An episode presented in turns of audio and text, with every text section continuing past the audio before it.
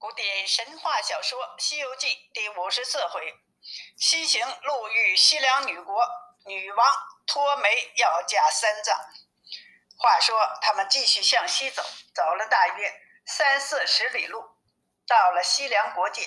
唐僧在马上说：“悟空啊，前面城池市井喧哗，想是西凉女国了。你们要小心仔细，要守规矩，不要放荡。”乱了法门三人听了，谨遵师命，说着走到东关街口，那里人都是长裙短袄，粉面油头，不分老少，都是妇女，正在两街上做买卖呢。忽见他四人来了，一齐都鼓起掌来，高声的叫道：“人种来了，人种来了！”吓得三藏勒住马，不一会儿。街道就塞满了人，那些妇女一看八戒，吓得四处乱跑，没一个敢上前。他继续开路，前行，又见那市井上房屋整齐，有卖盐的、卖米的、卖茶的。师徒们转角抹弯，忽见有一个官吏立在街下，高声叫道：“远来的客人，不可擅自入城。”请到客栈登记。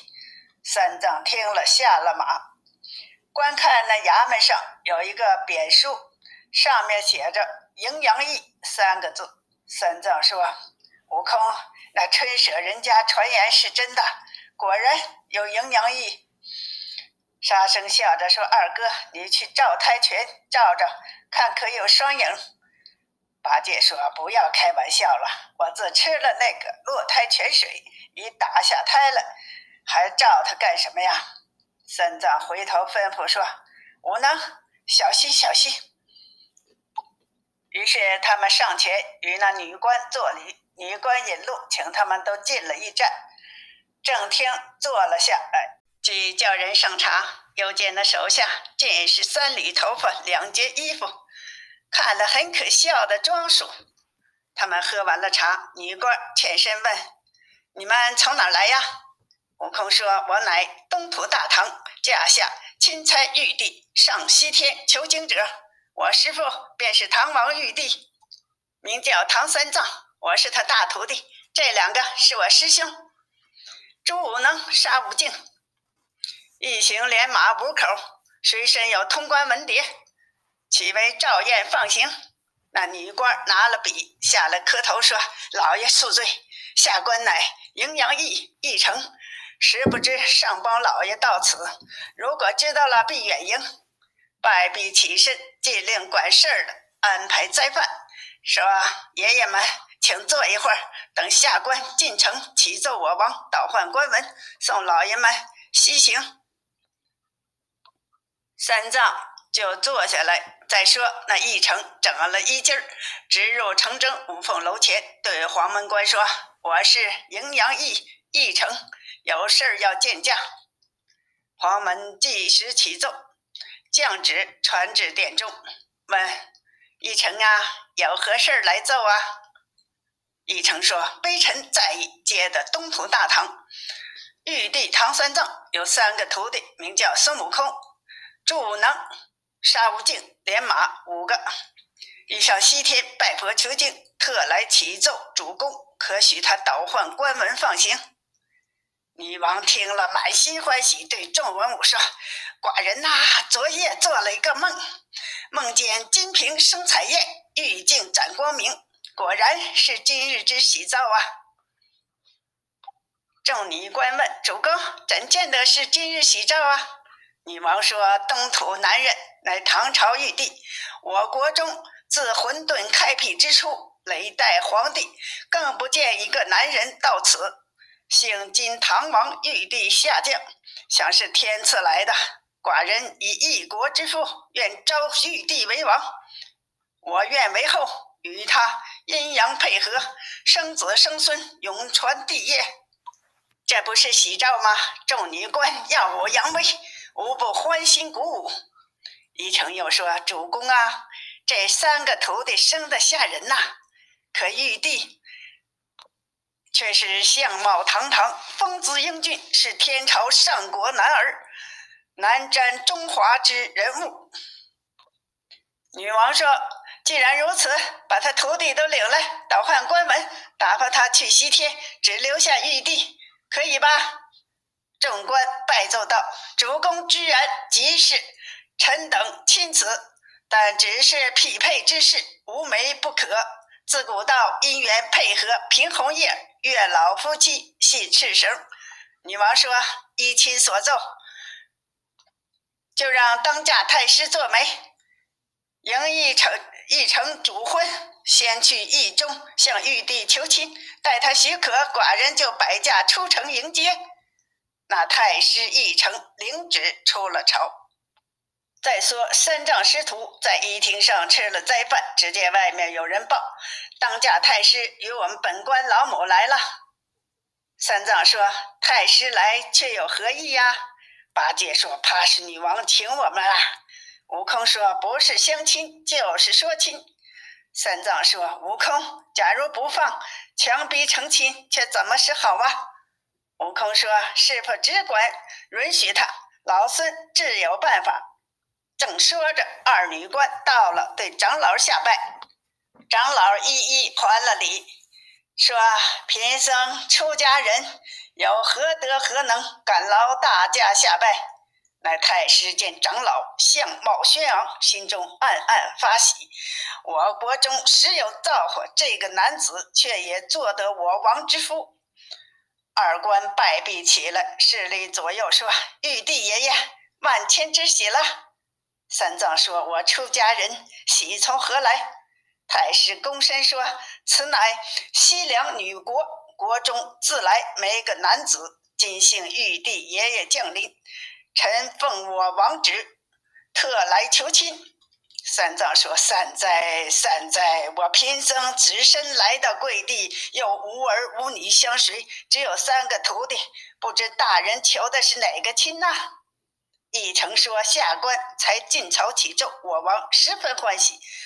到处夜来有一急梦，梦见金瓶生彩焰，玉镜展光明。”知玉帝乃中华上国男儿，我愿以一国之父招玉帝爷爷为夫，做南面称孤。我王愿为帝后。传旨让太师做媒，下官主婚，特此来求这亲事儿。三藏听了，低头不语。太师说：“大丈夫遇时不可错过，是此招敖之事，天下谁有托国之父？世上实需。”请玉帝快快答应了吧！八戒在旁鼓着嘴儿叫道：“太师，你去上服国王。我师父乃九修得道的罗汉，绝不爱你托国之父，也不爱你倾国之荣。快倒些官文，打发他去西天，留我在此遭续，如何？”太师听了，胆战心惊，不敢回话。一成说：“你虽是个男身。”但只形容丑陋，不中我王意。八戒笑着说：“你真不会变通。常言说，出溜簸箕，细溜斗，世上谁见男儿丑？”悟空说：“呆子，勿胡说，听师傅的意思，可行则行，可止则止，莫要耽搁了没少功夫。”三藏说：“悟空啊，凭你怎么说好？”悟空说：“依俺老孙说，你在这里也好。自古道。”千里姻缘一线牵，哪里有这么好的地方啊？三藏说：“徒弟，我们在这里贪图富贵，谁去西天取经啊？”太师说：“玉帝在上，臣不敢引言。我王旨意，愿只求玉帝为亲。叫你那三位徒弟赴了亲宴，倒换官文去西天吧。”悟空说：“太师说的有理，我等不必作难，情愿留下师傅与你主为夫。”快倒换官文，打发我们西去。待取经回来，好到此拜爷娘，讨盘缠，回大唐。那太师与玉成对悟空说道：“多谢老师傅玉成之恩呐。”八戒说：“太师切莫要口里白菜碟，快叫你祖先安排一席，与我们吃了再说。”太师说：“好，好，好，就叫他们摆宴席来。”那一成与太师欢天喜地的回去奏女主公。再说唐长老一把扯住悟空，骂道：“你这猴头，弄杀我也！怎么说出这般话来？叫我在此招婚，你们去西天，我就死也不敢如此啊！”悟空说：“师傅放心，老孙岂不知你的性情？但只是到此地遇此人，不得不将计就计。”三藏说：“怎么叫将计就计呀？”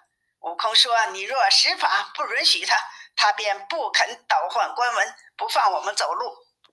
今天呢，如果答应了亲事他一定以皇帝礼摆驾出城接你。你更不要推辞，就坐他的龙凤车登宝殿。”面南坐下，问女王取出玉宝印来，宣我们兄弟进朝，把官文盖了印，再请女王写个手制花印就当与女王会喜了。就由我们送行，待宴席完毕，再叫排驾，只说送我们三人出城，回来与女王配合哄她，君臣高兴，他们就不会阻拦，也不会起恶念，就送我们出城了。你下了龙凤车，叫沙僧伺候左右，扶持你上了白马。老孙使个定身法，叫他们君臣皆不能动弹。我们顺大路只管西走，行得一天一夜，我却念个咒解了术法，还叫他君臣们苏醒回城。一则不伤他的性命，二来不损你的元神。这叫做假亲托亡之计，岂非一举两全之美？三藏听了。如梦初醒，乐以忘忧，称谢不尽，说深感贤徒高见。四人情同意合，已商量好了计策。再说那太师与玉成直入朝门，白玉阶前，启奏道：“主公佳梦最准，鱼水之欢就来了。”女王说：“卷珠帘下龙床，起樱唇露银齿。”笑吟吟地说。贤卿见玉帝怎么说的？太师说：“臣等道义，拜见了玉帝，既备亲言之事，玉帝还有推脱之词。幸亏他大徒弟呀，公然允许了，愿留他师傅与我王为夫。面南称帝，只叫他倒换官文，打发他三人西去取的经，回国也拜望爷娘，讨盘缠回大唐了。”女王笑着说：“玉帝再有何说呀？”太师说：“玉帝不吱声，愿配我主。只是他那二徒弟呀，先要吃席酒席。”女王听了，即传旨光禄氏排宴，出城迎接夫君。奏女官遵王命，打扫宫殿，铺设亭台。他们忙忙碌碌地准备着。你看那西凉女国呀，虽是妇女之邦，却不亚于中华之盛。不一会儿，大驾出城，到了营养馆。忽然有人报：三藏师徒到。三藏和徒弟们整整衣服，出了营驾。女王下拜道：“哪一位是唐朝玉帝？”太师指道：“那一门外星案前的便是。”女王仔细观看，果然是非凡之人呐。女王看到三藏。一枚爱玉盈盈，展开樱桃小嘴，呼叫道：“大唐玉帝还不来占风称联？”三藏听了，面红耳赤，羞答答不敢抬头。猪八戒在旁边撅着嘴儿，醒着眼儿观看那女王。这女王真是美呀，赛过西施了。八戒看呆了，忍不住直流口水，一时骨软筋麻。只见那女王走近前，一把扯住三藏，小声说：“玉帝哥哥，请上龙车，和我同上金銮宝殿，匹配夫妇去。”三藏战战兢兢的，吓得如坠如池。悟空在旁边说：“师傅不必谦虚，快跟师娘去吧，快快倒换官文，等我们取经去吧。”三藏不敢回话，把悟空抹了两抹，止不住泪流了下来。悟空说：“师傅，切莫烦恼，这般富贵不受用，还待何时啊？”三藏没办法，只得依从，擦了眼泪，强种笑容，一步近前，上了龙车。那些文武官员见主公与三藏登上龙车，一个个喜笑颜开，都跟着进了城里。师兄三个也跟着进了城里。八戒就乱跑乱嚷说要喝喜酒，那个女官就报给主公说那个长嘴大耳朵的嚷嚷主公，就问三藏这个大耳朵的是你几徒弟呀？三藏说是我第二个徒弟，给些素酒就行了。说着，龙车就到了宫前，女王和长老下了龙车，走到东阁，只听得一阵美妙的音乐，两旁站了一些美女。正中设两班盛宴，左边上手是素宴，右边上手是婚宴。下两路尽是单席。那女王敛了抛袖，十指尖尖捧着玉杯，便来敬酒。悟空近前说：“我师徒都是吃素的，先请师傅坐在左竖席，转下三席分左右，我兄弟们好坐。”太师高兴地说：“正是，正是。”师徒即父子也，不可并肩。众女工连忙调了席位，女王一一敬了杯。悟空又给唐僧丢了个眼色，叫师傅回礼。三藏下来，也拿了一杯与女王敬酒。那些文武官员上拜谢了皇恩，各依品级分边坐下，才住了音乐。八戒哪管好歹，放开肚子吃了起来，也不管什么玉米、什么蒸饼、糖糕、什么蘑菇、木耳、黄花菜、什么芋头、萝卜、山药、黄精，一股脑的吃了个精光。又喝了七杯素酒，八戒肚子大，就吃了这么些，他也还说没吃饱呢。三藏起身对女王合掌说：“陛下多蒙盛宴，酒等都喝了，请登宝殿。”倒换官文，赶天早送他三人出城吧。女王一言，携着长老散了宴席，上金銮殿，即让长老继位。三藏坐到左边，说：“不可，不可，是太爷太师言过，明天开黄道，贫僧才敢继位成功。今日即印官文，打发他们去吧。”女王听了，说：“好吧。”仍坐了龙床。取出金交椅一张，放在左床左手，让唐僧又坐了，叫徒弟们拿上通牒文管。文书，大圣便叫沙僧解开包袱，取出官文。大圣将官文双手捧上，那女王仔细一看，上面有大唐皇帝宝印九颗，下有宝印国王乌鸡国、车迟国。女王看吧，笑滴滴地说：“玉帝哥哥姓陈吗？”三藏说：“俗家姓陈，法名玄奘。因我唐王圣恩，认为玉帝，所以我又姓唐。”女王说：“官文上如何没有高徒之名啊？”三藏说：“三个顽徒不是我唐朝人。”女王说：“既不是你唐朝人，为何跟随你来呀？”三藏说：“大徒弟祖籍东胜神州傲来国人。”第二个乃犀牛贺州乌斯庄人，第三个乃流沙河人士。他们三个都是因犯了天条，南海观世音菩萨解脱他苦，皈依我教，将功折罪，情愿保我上西天取经的，都是途中收的，故此没有法名在碟上。女王说：“我给你添上吧，好吗？”三藏说：“但凭陛下尊意。”女王即令取出笔砚来。叠文之后，写上孙悟空、朱能、沙悟净三人的名字，却才起出玉印，端端正正的印了，又画了个手字花押。